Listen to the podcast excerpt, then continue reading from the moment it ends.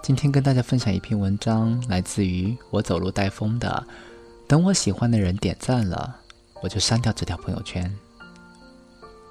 今天躺床上刷朋友圈，看到朋友发了一张图片，上面写着：“等我喜欢的人点赞了，我就删掉这条朋友圈。”我点开他的头像，私聊问：“多少人给你点赞啊？”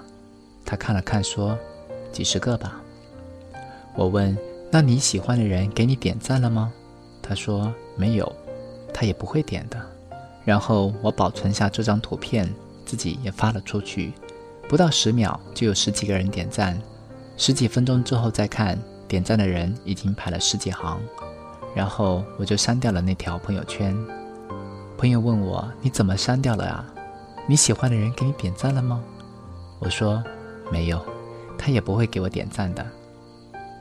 到了深夜，其实很多你点赞我聊天，等我喜欢的人点赞，我就删掉这条朋友圈。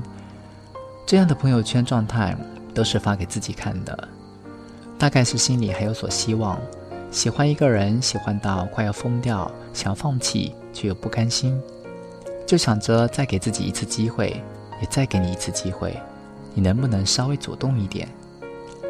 其实你只要主动找我说一句话。下一秒，可能我就忍不住告诉你，我喜欢你好久了。这种感觉就像在大街上找一家店，明明不知道那家店在哪儿，自己跟着感觉决定了要往哪个方向走，走了好久还是没有找到，开始怀疑自己当初的选择，想回头却犹豫，万一那家店就在前面不远处呢？毕竟都走完这么多路了。我喜欢你这件事也是一样的，在这条路上，一个人走了太久太久，却始终走不到你的心里。有时觉得累了，坚持不下去了，想要放弃的时候，却又忍不住帮你找理由欺骗自己。万一他只是没发现我喜欢他呢？万一他和我一样死要面子不肯主动呢？万一他也喜欢我，只是没说呢？有一句话说：“等一个永远等不到的人，就像在机场等一艘船。”我也经常告诉自己：“别等了，他不会来的。”就连朋友问起我关于你的进展，我都斩钉截铁地说：“不等了，我们不会在一起的。”爱就是这样一种万能的东西，明知道不可能的事情，我还是不想放弃；明明看不到希望了，我还是不肯死心。可能有很多人问你：“你长得好看，条件也不差，为什么一直单身呢？”有人说你喜欢同性，有人猜你看透了爱情，也有人说你还没玩够，正浪得起劲。其实他们都不知道，你身边不错的人有很多，但你却一直在等一个不喜欢你的人来到你身边。我也很想问你，怎么办呢？我哪里也不差，也有人喜欢我。但我偏偏想和你在一起，但你偏偏不爱我。前几天有个男孩后台给我留言说：“说出来你也不肯相信。”我打完球回家的路上，听着郭旭的《不找了》，站在马路上就哭。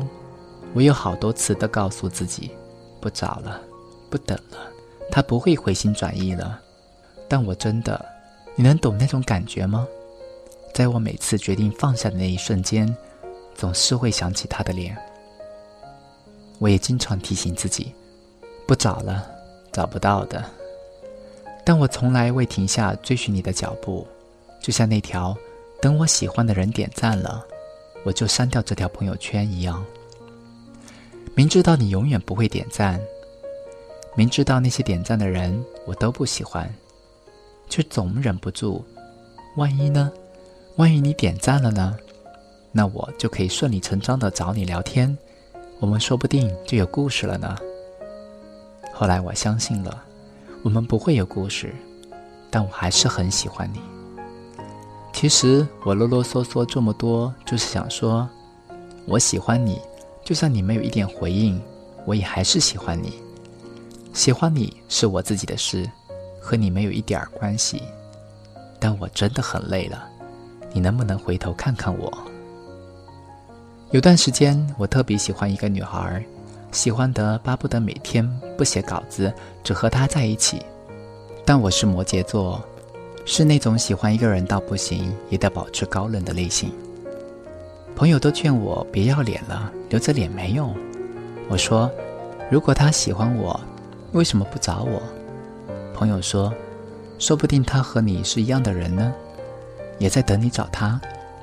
我想了想说。那就看谁更喜欢谁吧。后来我一直都没有主动找他，他也没有主动找我，直到我有了新的女朋友。